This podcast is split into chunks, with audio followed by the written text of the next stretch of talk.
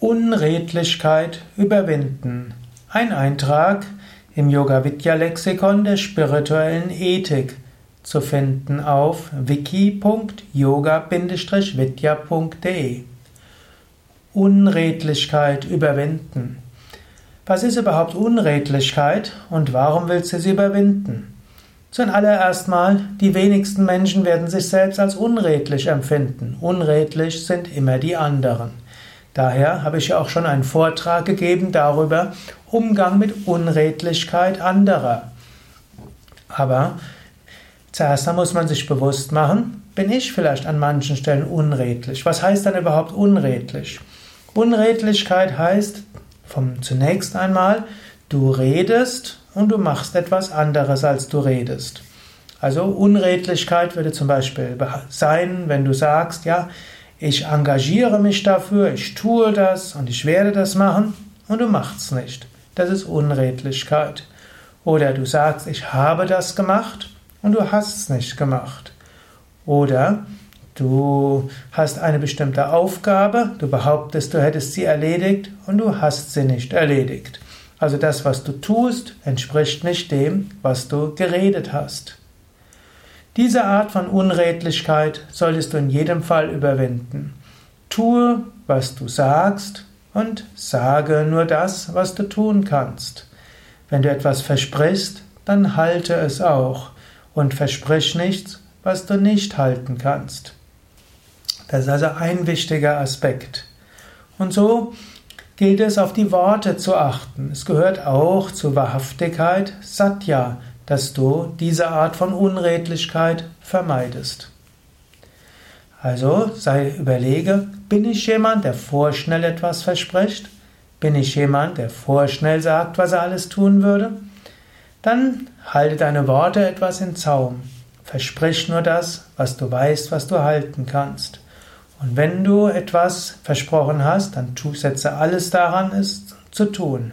Und wenn du es nicht hinkriegst, dann sage es rechtzeitig und bitte um Entschuldigung, dass du es nicht hinkriegst.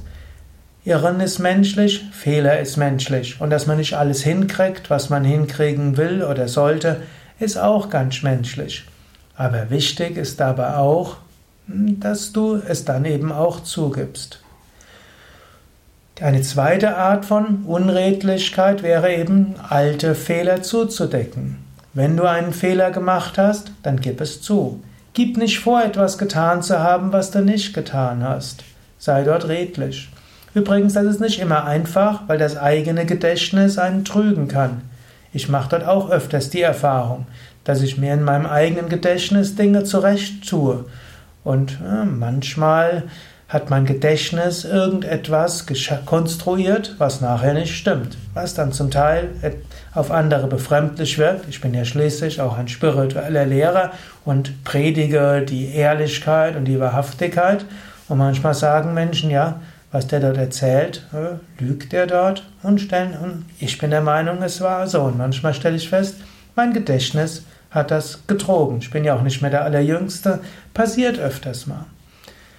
So bist du subjektiv redlich, auch wenn du ab und zu mal Dinge behauptest, die nicht gestimmt haben. Sei dir dessen auch bewusst. Also das ist jetzt nicht unredlich, wenn dein eigenes Gedächtnis dich trügt, aber es hilft schon zu wissen. Gedächtnis kann dich trügen. Und das ist etwas ganz Normales, etwas ganz Natürliches. Die, der nächste Aspekt ist dann auch von Unredlichkeit, Du engagierst dich nicht richtig. Du hast eine Aufgabe und du erledigst sie nicht von ganzem Herzen. Das ist auch eine Form von Unredlichkeit. Du hast eine Aufgabe, du solltest sie tun und du verplemperst deine Zeit und erledigst sie nicht richtig. Redlichkeit hieße, das, was du als Aufgabe bekommen hast, das erledigst du auch. Egal, ob es uneigennütziges Dienen ist, egal ob es ein Engagement in einem Verein ist, in einer gemeinnützigen Initiative oder auch bei der Arbeit. Unredlichkeit heißt, du bemühst dich nicht. Die letzte Form der Unredlichkeit ist natürlich äh, Lug und Betrug. Du lügst, du betrügst und mit unehrlichen Mitteln willst du deinen Vorteil haben. Da ist natürlich klar, diese Unredlichkeit sollte man als spiritueller Aspirant in jedem Fall vermeiden.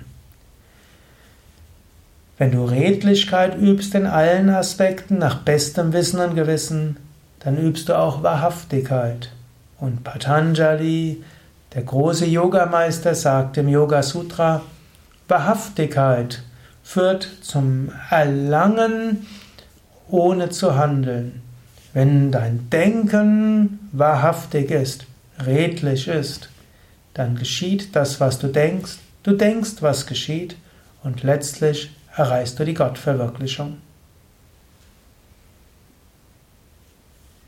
Das waren einige Gedanken zum Thema Unredlichkeit vermeiden. Ein Eintrag im Yoga Vidya Lexikon der spirituellen Ethik zu finden auf wiki.yoga-vidya.de